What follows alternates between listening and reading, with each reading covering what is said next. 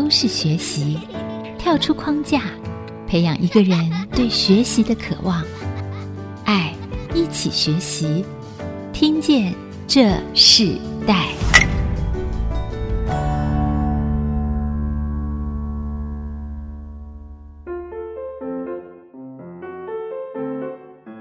听众朋友，大家好，欢迎收听《听见这时代》，我是主持人郭兰玉。今天在《听见这时代》节目里头，我们跟大家分享的时代学习关键字，我们来谈到绿色产业的新时代，分享绿能农业、健康饮食、生态和富裕这个主题。那我们知道，这个新的时代里头，我们看到绿色产业是非常的热的一个时代哦。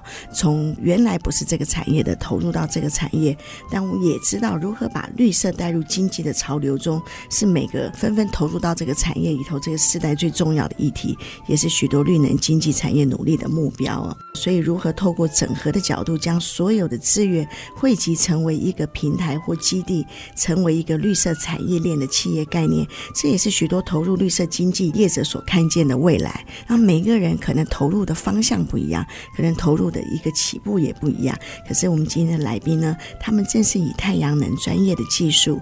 进入了一个安心精致的农业和教育体验中心为三大营运的兆阳农产科技股份有限公司的负责人邱信富董事长，还有他的太太袁玉坤，还有他们今天的商品部的经理洪世恩哦，一起来到我们的现场来跟我们分享，在绿能产业、绿色经济这个产业里头，到底对这个时代的影响，也对这个时代的一个新的启发是什么？我们先请邱信富邱董跟我们听众朋友问声好。主持人好，各位听众朋友。大家好，好，在现场有他的夫人哦，玉坤来到我们现场。兰玉姐好，各位听众朋友大家好，很高兴今天能够来这边跟大家做分享。他们产品部的经理世恩，我刚刚看到他的英文名字叫 Joey 哦，他应该是很 喜乐的人啊。Joey 啊，跟我们听众朋友也问声好。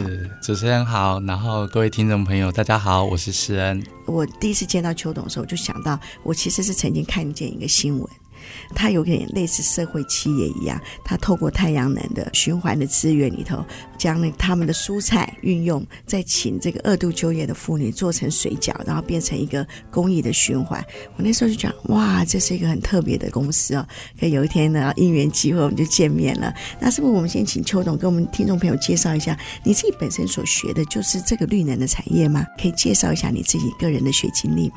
好的，我以前是学管理的，工业工程系毕业，后来读气管，工作主要都是在金融服务业，一待就二十年。二十年之后，觉得好像有一点虚空的感觉，就想说能不能有机会做一点比较务实、有实际的事。那也寻找想要做一点比较有价值的事。那因缘机会就来到这个工作。呀，我我知道你本身是在清华大学毕业的，是。那你自己在经历了这个二十几年的自己从事金融事业之后，进入到绿能这个产业、这个绿色产业的时候，你那个最重要的一个关键是什么？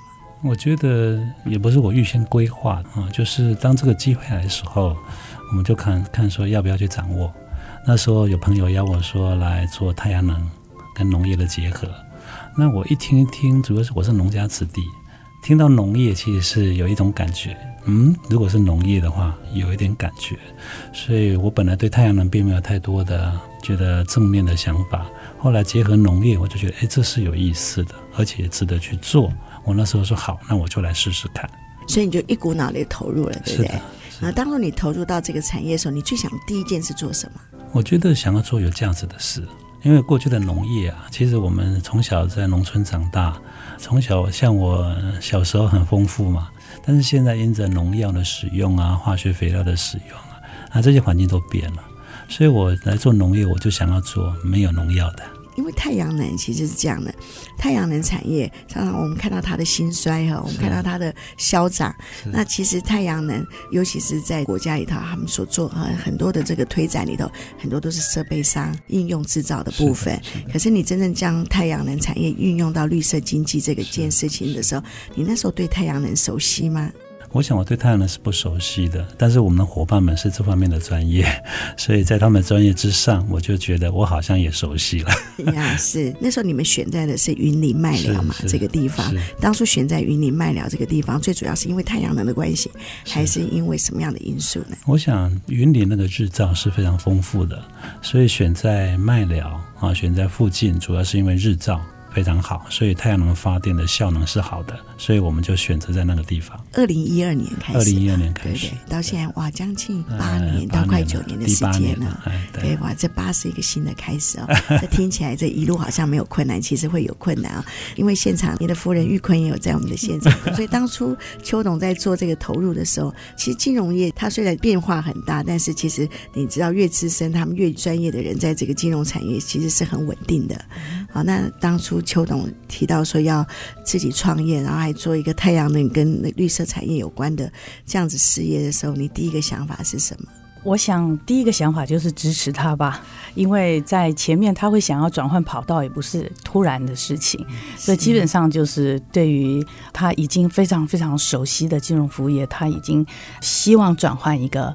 更有价值的一个跑道上，所以当他在寻找过程，其实我们也一起在看这件事情。所以当他做了这个决定，那他是一个绿能跟绿农的一个结合，我们也觉得很有价值。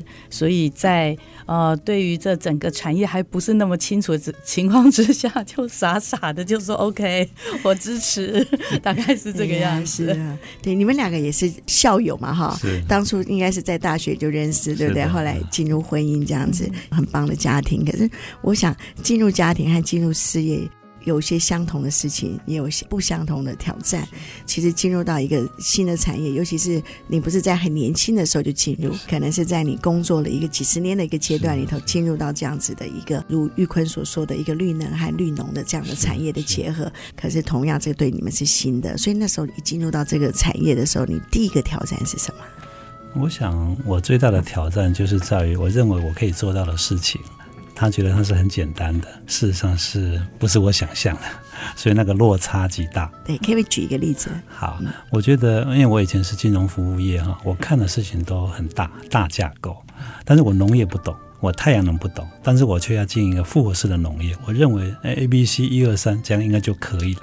但是实际上做出来的时候不是这样，它所牵涉的。因素太宽广，包括人，包括资源，包括很多的方向，都不是我觉得可以就可以的。它真的是复杂，所以因此这样这个落差很大。所以我本来觉得很轻松很容易，后来发现不轻松不容易。那它不轻松不容易的时候，你还是会选择你在这个这个新的基地里头有个新的特质。所以那时候你最早的时候最重要的特色是什么？我觉得我那时候是锁定我要把农业做出一个样貌。因为太阳能是很基础的，大家都知道盖电厂很容易了，但是重点你要把农业做出一个 model，一个模模型啊，事实上是困难的。那我就觉得这个路是我一定要走的。那这个农业的特质一定要抓住，第一个就是安心的，不用农药，用一个健康的方向去耕种。再来，我觉得这个农业不可以只有种然后去卖，单纯的一起生产。我希望发展成一个六级化的农业。那六级化，它目标是带动它的附加价值，而且它的产业的竞争力，这是我们的想法，天然的想法，很天真的想法。那所以我们就想说，种作物来做加工，卖商品，拿品牌做通路。那时候的想法就是这样，变成把价值链拉得很长。是，但是这个过程就复杂度就相当的高。所以我想困难是在我想要做的事情是这样的事情，但是我们的资源很有限。人才资源都有限，所以这个事情做起来相对就困难，需要拉长时间。嗯，这会不会因为就加大了你的投资的金额呢？嗯，一定的，一定。本来可以获利的，到最后因为这样的缘故，所以很多的资源丢进去，然后没有办法回收。哇！啊，我想这个初期是面对这样的困难，初期是面对这样的困难。哇，这件事情对你们夫妻来讲是很大的，对不对？是，从事业的一面来说，当然，就我们心里头充满了挂。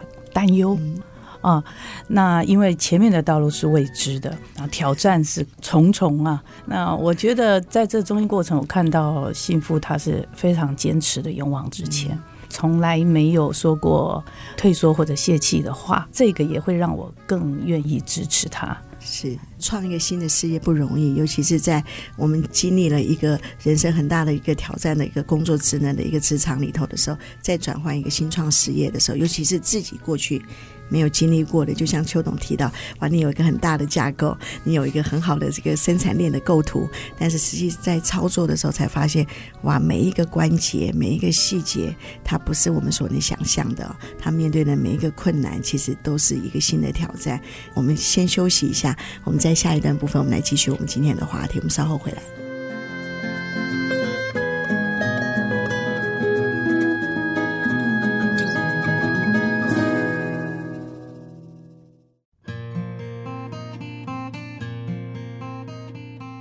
欢迎回到《听见这世代》，我是主持人郭兰玉。今天在《听见这世代》节目现场，我们邀请到来宾是兆阳太阳能农场的负责人邱信富和他的夫人袁玉坤，还有他们的团队商品部的经理洪世恩呢，来到我们的现场，来跟我们分享这个世代里头很重要的一个议题，就是绿色产业的一个新的世代。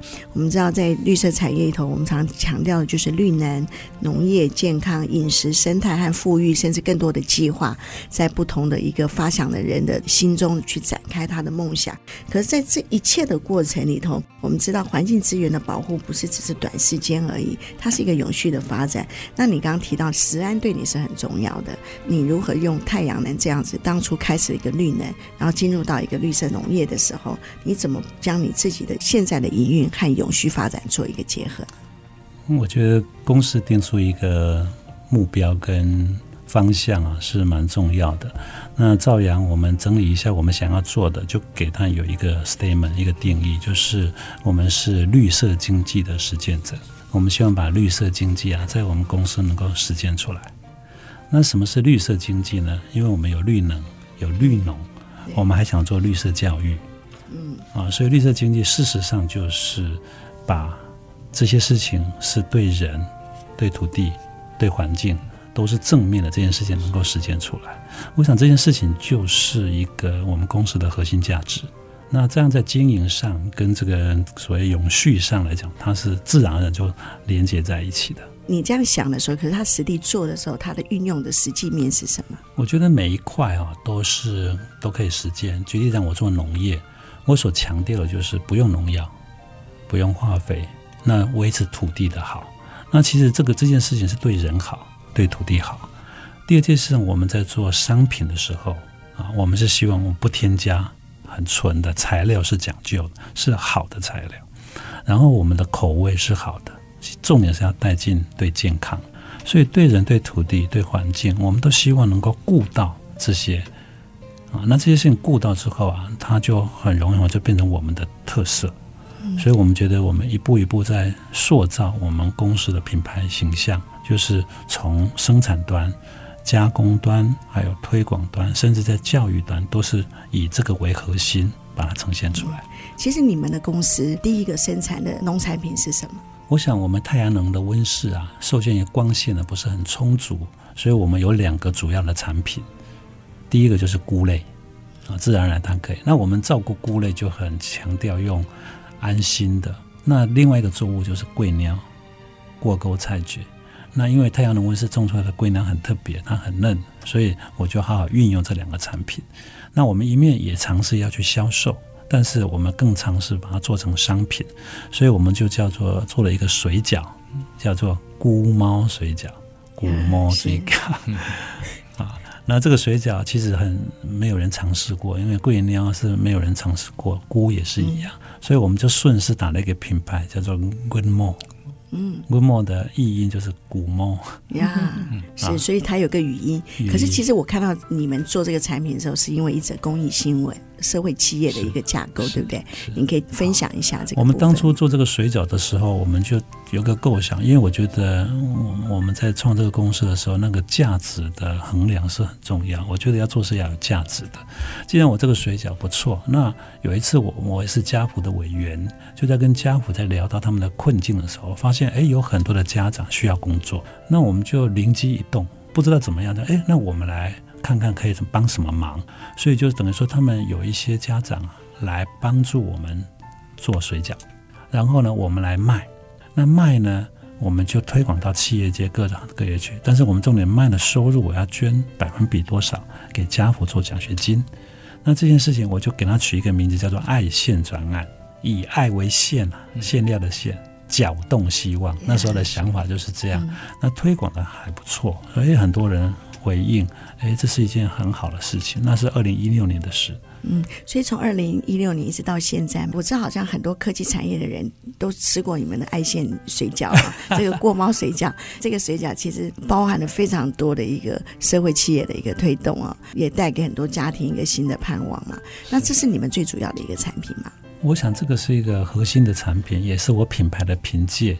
那你自己过去是做资本市场的是专业经理人啊、哦，那你做了这么多投资不同的方向，那你投资这个绿农啊，是不是你看到那个本梦比大于本一比？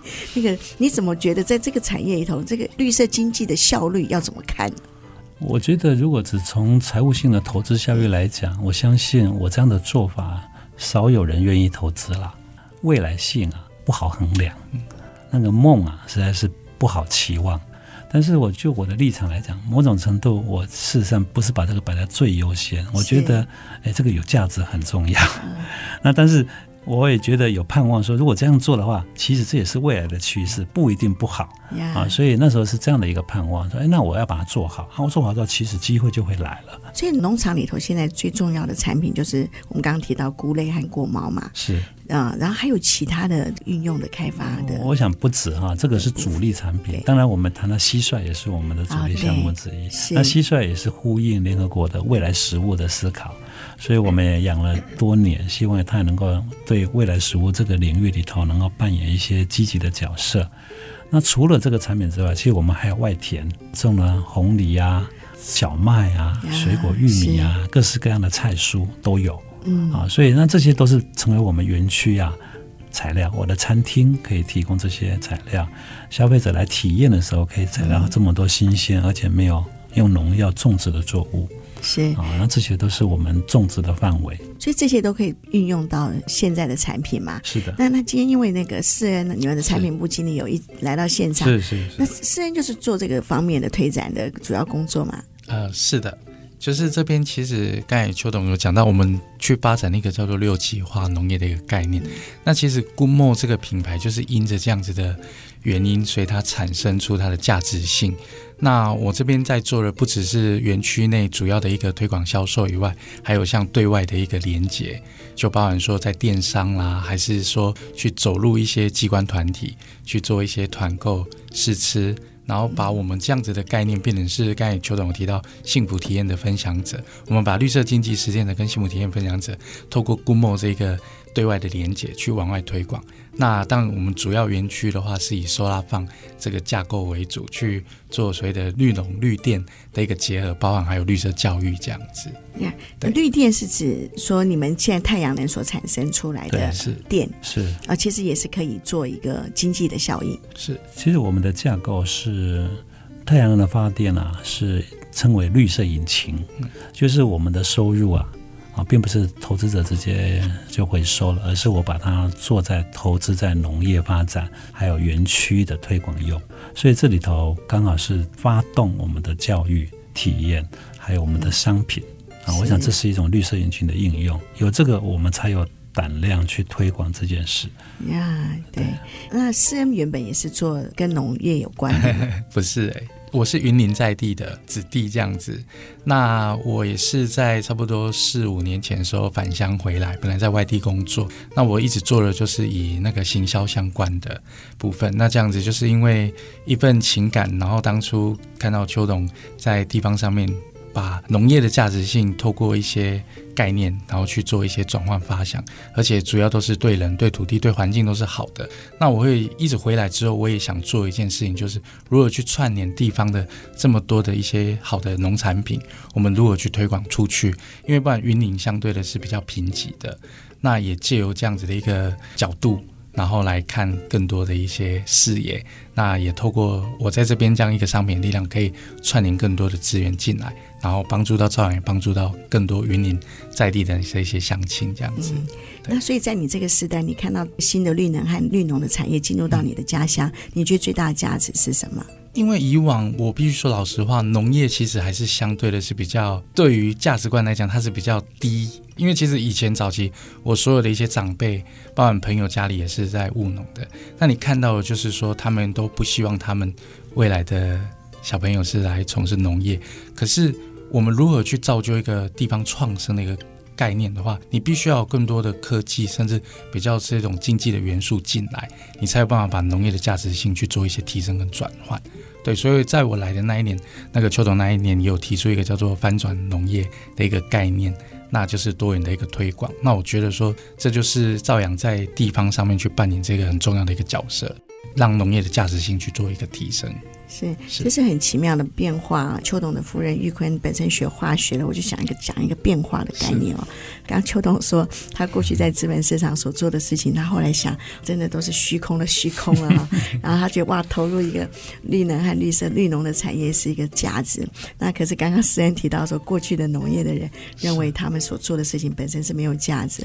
到你们这个时代里头，你们再一次的，因为有一个人启动了这一件事情，然后进入到你们的家乡，让你们。再一次的看见，其实这个绿色农业的发展其实是可盼望的。我看到诗人对他自己再度返乡的青年，看到他们的这个家乡有一个新的盼望，然后透过兆阳他们在做的一件事情的时候，这是一个非常好的时代传承。我们先休息一下，我们在下一段的部分，我们继续要跟邱董来分享绿色产业里头他看见的未来性是什么，还有在社会企业里头，到底台湾的这个社会企业的推展有没有难度？啊，我们心中所想的。和真正所做的有什么样的差异？我们稍后回来。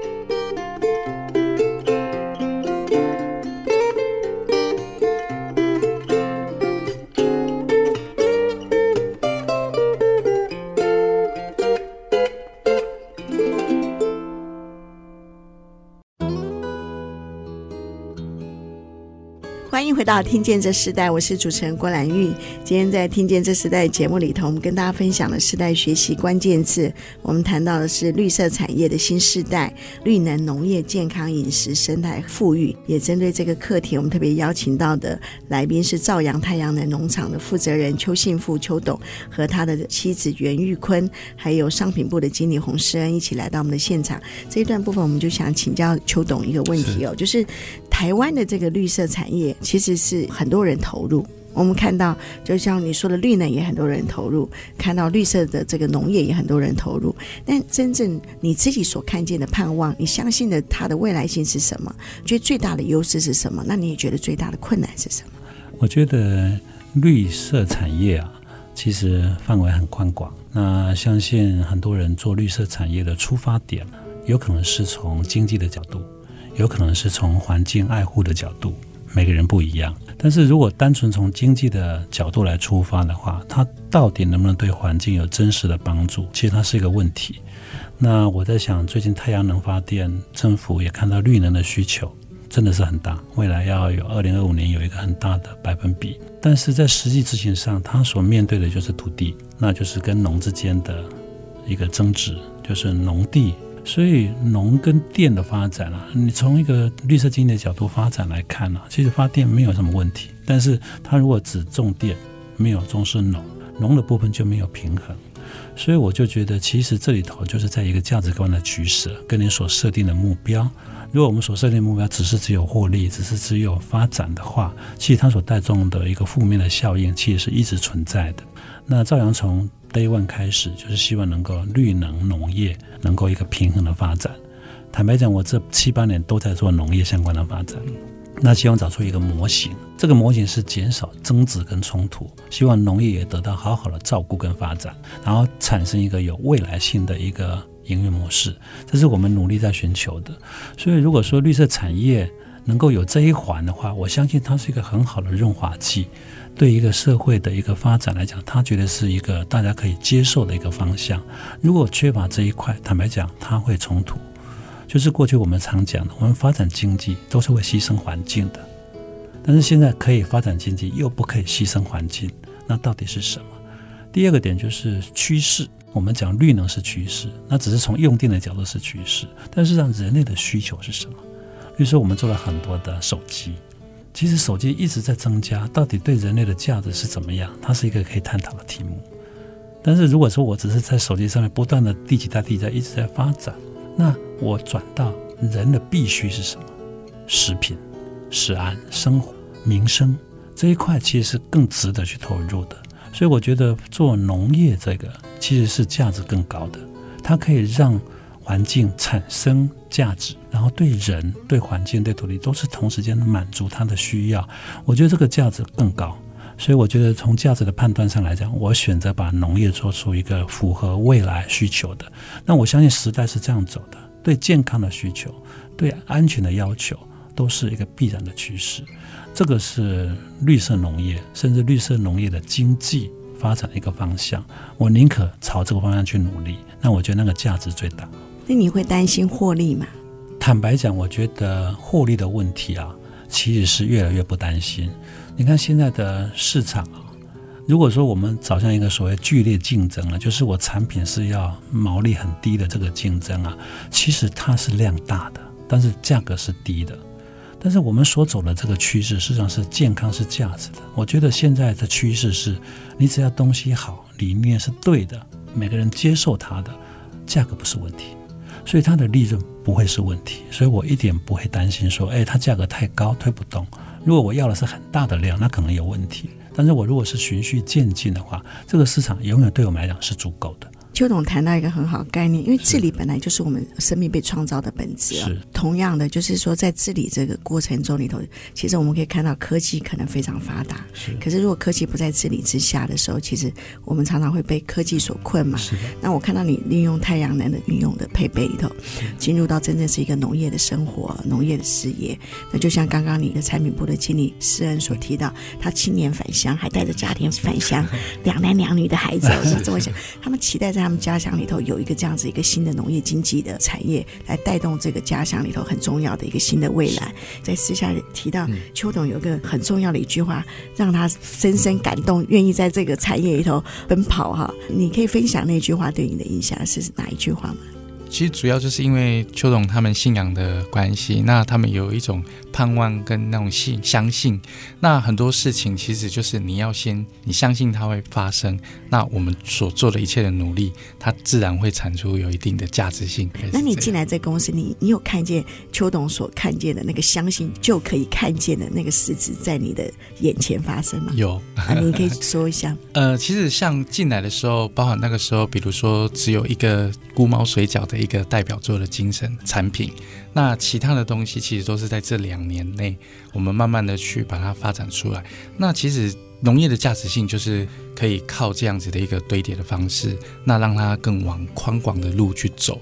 那我们目前在市场上面的一个接受度跟架构上面，也一直徒步就是在发展中这样。所以我觉得说，这是这两年来一直看到的。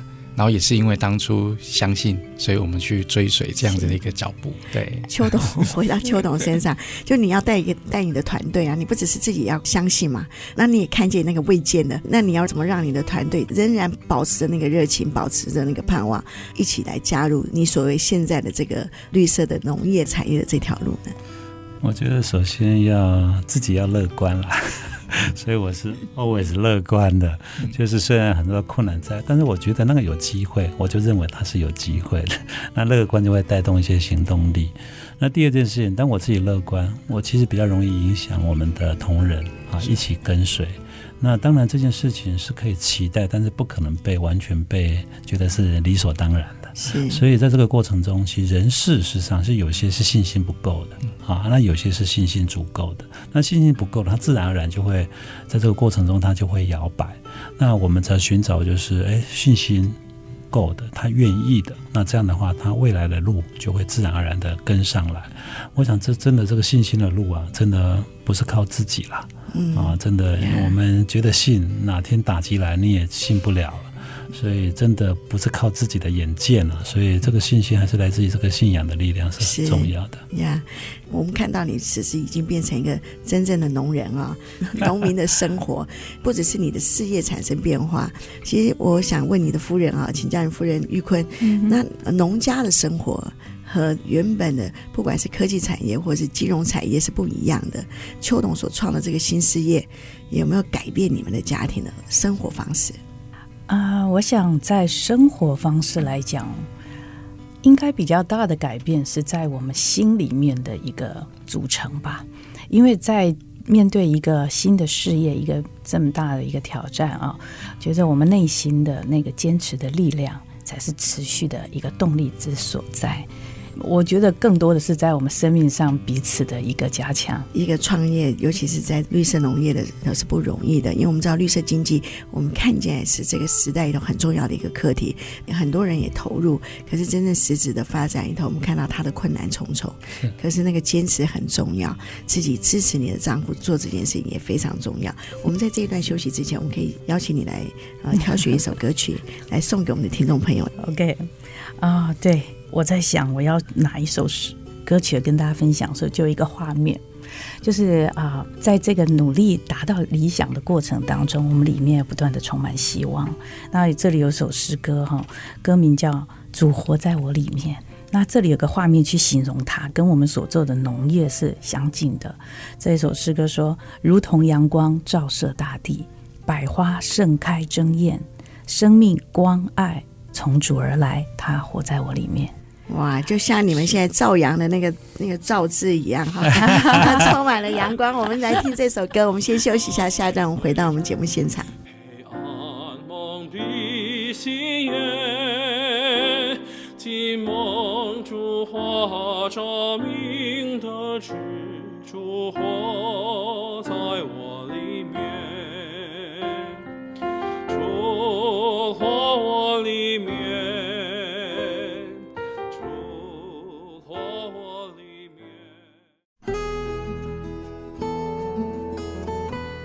欢迎回到《听见这时代》，我是主持人郭兰玉。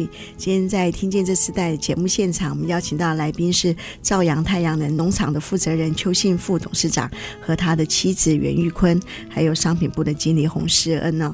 我们在今天的节目分享了邱董在原来的金融市场转进到这个绿能和绿农的这个产业，其实真正它发展的是一个农业的产业哦。在这个农业的产业里头，我们也看到。朝阳的使命里头包含了对人、对土地，还有对环境一个正面的一个循环的方向来做的绿色农业。可是，在这样的过程里中里头，我们也看到，其实科技它会带来一个很多农业一个新的突破，但它不能取代农业。所以，在这个农业这样的一个市场里头，你自己看到了一个未来的方向。但是，其实进入到整个这个产业里头，我们是不是可以？请你分享，就是说，觉得进入到一个绿色农业，又要做一个安心食品的这样子的一个产业的时候，带给你一个最大的挑战。那你觉得不可摇动的那个标准是什么？绿色农业啊，我觉得核心当然就是它的安全安心。但是从经营的角度来看，我觉得最重要是它的品牌。台湾的农业比较缺乏品牌，所以台湾农业比较地区性。啊，那我觉得品牌是农业推广很重要的点。那发展一个品牌啊，它必须有很多的元素要具备。所以我觉得在兆阳，我们在做农业端，事实上一直在思考这个品牌力啊，怎么建构起来，它的内涵哪些要齐备。所以我们只能一步一步把它补齐。那相信在这个情况之下，这个品牌的力啊，品牌力量。放大的时候，它的价值就出现了。我觉得这就是投资的一个思考，就是说，如果今天我们没有办法让这个品牌价值提升，它就不会带动更多的机会。那这个投资基本上就是没有太多人愿意投入的。那这样的思考就比较局限，它能够影响力会有限。那我觉得这是第一个部分。第二个部分就是说，这个品牌力啊，它还有一个属性，所谓它的公益性。我觉得这也是我这一次做这里头，我在内心里头自然就会浮现的。我很乐意做这个事，不是我刻意要做这个事，但是我却很乐意做这件事。那我就定义为叫做社会企业精神的发扬。因为很多人做社会企业，但是我们也看到社会企业很多要发展下去，最大的关键就在于资源。他如果有预算，他可以做；如果他没有预算，他没有办法自给自足的时候，他就面临困境。所以我们在经营企业就需要他能够在经济上，他可以自给自足的、独立的，他可以不靠别人、不靠外部的预算，他还能够持续下去。也就是，我要自己赞助，我做公益，那价值会更高。如果我只是靠政府的预算，我来做这件事情，它其实持续性是有困难的。所以我就觉得社会企业精神的发扬就变成兆阳的一个特色，我们很乐意去做这件事。嗯，啊，那这个点其实也是我们创业这件事情来蛮支持我们的一个重要的一个支柱之一。兆阳在回馈社会企业最大的社会资源是哪一方面？我觉得我们没有资源，我们是自己觉得可以这样做，我们就去想出这样的机会。例如说，我们跟家福的合作，其实是就在那个时候，我们觉得，哎，我们愿意伸手来做这件事情，并不是说我有了我去做这个事，事实上是在于我还没有的时候 我做这个事。有时候有的时候做这个事反而简单，在我我都没有我还很困难的时候，我愿意做这个事。那其实某种程度不是说我爱做，而是说我觉得万事都互相效力。当我做这件事有价值的时候，其实它也会回归到兆阳本身价值的提升。所以这样的，我想是一个正面的循环的想法。所以这种公益性啊，是我乐于去分享。所以我们跟家福，其实也跟蛮多单位都有这样的讨论。啊，那我在工研院也分享过几次我们的公益的思考，那我就觉得这个是一件蛮有特别的啊，我们觉得这是很值得去做的事。所以除了爱线专案之外，你们还有做其他的呃相关性的公益的？我想爱线专案是以水饺为单位，那我们今年年初也在屏东家福也有等于说捐助我们的商品给他们，那我们也跟嘉义基督教医院也有一些初步的合作，也希望能够对他们。对三 D 医疗有一些帮助，那有很多的构想，但是事实上执行的结果还是在于我们的发展好不好。那在不好的时候，帮助就有限；那以后慢慢大，我们的能力也会跟着放大。所以不在于做多做少，而是我觉得这个心是是关键。我们乐意做这件事情。呀，是。那你你自己除了现在的这个呃绿色农业这个兆阳农产这个之外啊，你自己还会想做其他的事业吗？坦白讲，我们的能力很有限啊，所以如果假设有这些机会的话，一定是在这个平台之下延伸的啦。啊，我想这就是在经营一个绿色经济这个平台，其实它确实是有很多可能的机会。那这个机会都有关联性，那我也很乐意去帮助或者说扶持一些我觉得有机会、有特色，但是他现在困难的状态，我也愿意出手。帮助他一些年轻人做这样的事情，对，我想这个是我们很乐意去做的事。那我我们来回到我们其实我们第一段你有提到的一件事情，蟋蟀是蟋蟀这件事情是一个富裕还是一个经济呢？我觉得我希望都兼备。我小时候抓蟋蟀啊，卖蟋蟀，因为我们家乡在斗蟋蟀，有人来收，那我就觉得蟋蟀是一个很特别的，它有文化，但是它又符合联合国的所谓。未来食物的这样主题，所以我们那时候本来的想法就是啊，我园区有养蟋蟀啊，然后可以斗蟋蟀，可以让来的人能够有一个生态方面的认识。但是联合国的方案出来之后，我就觉得，哎，这是一个呼应的想法，所以我们就开始发展叫未来食物的思考。但是未来食物的思考，事实上以我们现在的能力啊，能够推广是非常有限的。所以我们是预备着，我们也有商品，但是我们要真正要把它推出去，大量去推广，我觉得我们的能力还不够，所以还需要等待啊适当的时间。可以分享一下未来食物这个概念吗？未来食物是这样啊，未来食物就是说，联合国的看法就是，二零五零年啊，人类的人口会到了九十几亿，比现在成长大概四十 percent。但是呢，对粮食的需求差不多也是四十 percent 的成长，但是对肉类的需求大概有八十 percent 的成长，也就是肉类的需求量是大的，但是供给是不足的，所以因着这个缘故啊，它需要有更多的供给。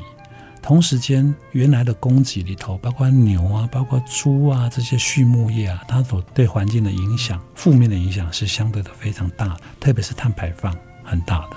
所以它就有一个数字，同样是蟋蟀跟牛的比较啊，它的产生蛋白质的效率啊，蟋蟀是牛的二十倍，但是对环境的冲击啊，碳排放牛是它的八十倍，然后对水的需求牛是它的二十倍，对土地更是如此。同时间牛还有药物，还有一些疾病，昆虫相对单纯。它比较不会用药物，所以因着这样的话，如果我们全世界的需求有一部分是用可食昆虫来代替的话，对环境绝对是正面的。这是联合国的初衷。所以因着这个缘故，我们就觉得啊，在台湾我们应该来推广。嗯，但是没想到在这个时候，全世界好多地方都开始出现了蟋蟀的农场、蟋蟀的商品。那台湾比较零星。那、啊、我们也推出了，但是就是市场还没有到，因为台湾不缺蛋白质。是，我想这个观念啊，就是需要等待一些时间。嗯，这也是我们看到绿色经济的一个发展的一个现象，就是我们可能看到更多的一个绿色循环或绿色土地自然相关性的一个新的看见。是，可是它不见得是现在就是这个当下一个最需要的。是，但是好像不做也不行，然后就一直在这样一个过程里头。最后，我可能请邱董跟我们嗯分享一下在。绿色产业有很多向往的年轻人，他们可能也想要继续的投入，甚至自己来创业的时候，你可以给他们一些什么样的一个建议呢？第一个就是觉得有价值，看对的事，你就要坚持。我觉得坚持很重要啊。第二件事情，我觉得年轻人的出发点是什么？是看见价值，还是看见他的机会？如果只是看见机会没有价值，或者两者都有，这是有差别的。如果是机会，当然你可以去掌握。如果它有价值更好，嗯，是选择有价值的事情啊、哦，对，胜过那个我们可能遇到的机会，是，是，是哦，我我觉得这是一个很特别的一个分享。那我们节目最后，我们要请邱董跟我们听众分享一首歌曲，代表你自己在这个创业过程的一个心境。好，我想有一首诗歌叫做《清晨的日光》。那这个清晨的日光啊，就是说，其实我们常常不管是在人生啦或工作上，都会进入到一个低谷，甚至一个一个死因之地啊，离不开。不管是我们是在工作、在创业、在各种在低潮、在困难的时候，其实就不要气馁，至少有一个清晨的日光会引导我们，把我们的脚引到平安的路上。好啊、呃，这首歌非常有意义。我们也就在这首清晨的日光里头跟听众朋友说再见。我们今天现场很高兴可以邀请到秋董、还有玉坤、还有他们的同仁啊诗人一起来到我们现场，跟我们分享在这世代里头的一个绿色农业经济里头真正的发展和他们所遇到的所有一切深刻的学习，还带给他们生命不一样的回馈。听见这时代，我们下次再见，拜拜，谢谢，再见，再见。听见这世代，建立爱的连结。中华民国资源媒和互联协会邀请您一起启动公益资源，实现分享与给予的良善社会。